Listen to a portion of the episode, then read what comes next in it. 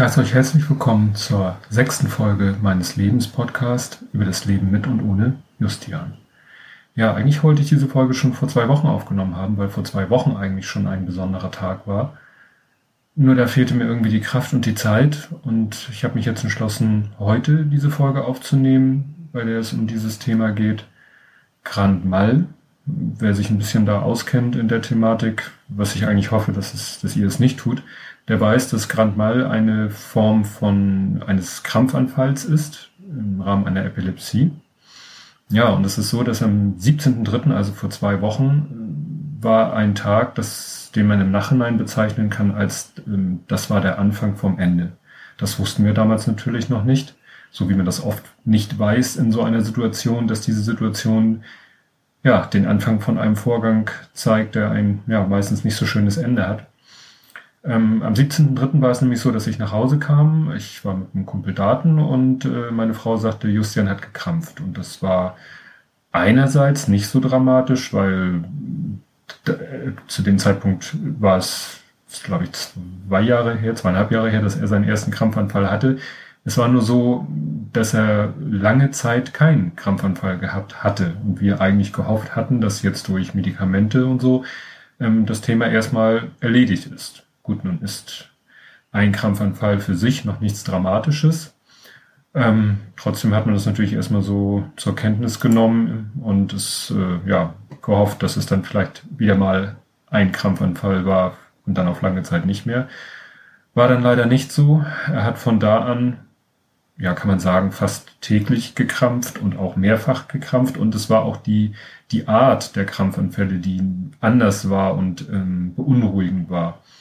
Und ähm, es gibt ein Video, ich habe für die Ärzte, die ihn behandelt haben zu der Zeit und die natürlich möglichst viel Informationen haben wollten, habe ich ein Video aufgezeichnet von einem Krampfanfall. Das Video ist nicht für die Öffentlichkeit bestimmt.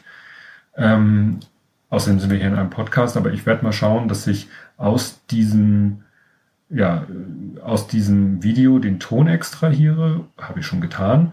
Und ich werde euch jetzt äh, gleich einen Tonausschnitt vorspielen, damit ihr mal einen akustischen Eindruck habt, äh, was, wie das für uns war. Weil teilweise, wenn, wenn es nachts war und wir davon aufgewacht sind, dann war das, was wir gehört haben, das, was wir gesehen haben, war dann meistens noch beunruhigender, weil ähm, Justian wirklich, man merkte, dass irgendwie ihn etwas packt, was er überhaupt nicht kontrollieren kann und dem er hilflos ausgeliefert ist. Und ich spiele euch jetzt mal dieses Tondokument vor.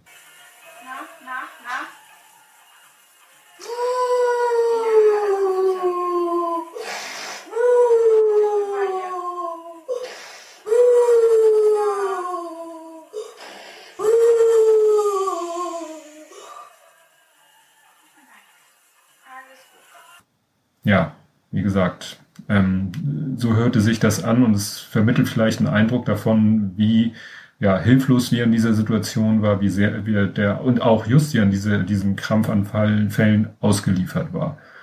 Ja, und äh, das Video entstand nämlich an einem 1. April. Und wir haben ja heute den 1. April und ich habe heute Morgen getwittert, dass ich schon um halb acht irgendwie die Schnauze voll hatte von Aprilschätzen. Das hatte jetzt nichts unbedingt damit zu tun, dass ich mit diesem Datum nun dieses Ereignis verbinde. Aber ja, ich muss eben an diesem Tag auch immer nochmal besonders daran denken, weil ich immer an dieses Video denken muss. Ähm, ja, es war dann ja auch nicht mehr lang, bevor es dann ihm deutlich schlechter ging. Und ja, es ist wirklich so, dass äh, man sagen kann, seine Behinderung, obwohl das war, natürlich war diese Epilepsie Teil seiner Behinderung, aber er hätte mit dieser Behinderung so ohne die Epilepsie noch alt werden können. Wie alt weiß ich nicht, hat, kann keiner sagen, aber ich würde, ich behaupte mal für mich, Justin würde heute noch leben, wenn die Epilepsie nicht hinzugekommen wäre. Denn die Epilep Epilepsie führte zu diesen Krampfanfällen, die dann an dem, diesen 17.3. ja, mit einer Vehemenz plötzlich wieder zurückkam, mit einer Intensität, mit einer Häufigkeit, teilweise mehrere Krampfanfälle pro Tag. Und das hat letztendlich ihm dann doch ähm, die, die Lebenskraft geraubt. Naja, und äh, ich werde mich dann irgendwie vielleicht doch, ich sage mal, ich werde mich im, im Laufe des Aprils dann nochmal zu Wort melden, wenn dann sein Todestag gewesen ist. Vielleicht nicht direkt am Todestag, vielleicht später auch erst, vielleicht erst Ende April. Ich weiß es noch nicht. Ich möchte bei diesem Podcast ja auch keine, keine Voraussagen machen, keine Festlegung treffen. Es war mir nur wichtig, darüber zu reden, dass eben, weil ich ja im Januar diese Folge gemacht habe über die Jahrestage und der eine Jahrestag ist halt sein Geburtstag, über den hatte ich ja gesprochen und der zweite Jahrestag, an den ich immer denken muss, ist der 17.3. Und dann nochmal der 1. April, weil ich diesen 1. April immer damit verbinde, weil ich da dieses Video habe, das ich mir anschauen kann, was ich nicht oft tue. Ich habe es mir auch in diesem Fall nicht angeguckt, sondern wirklich nur den Ton mir da rausgezogen. Ja, Epilepsie ist, äh, man sagt ja immer so, Krebs ist ein Arschloch, aber Epilepsie ist da um kein Deut besser.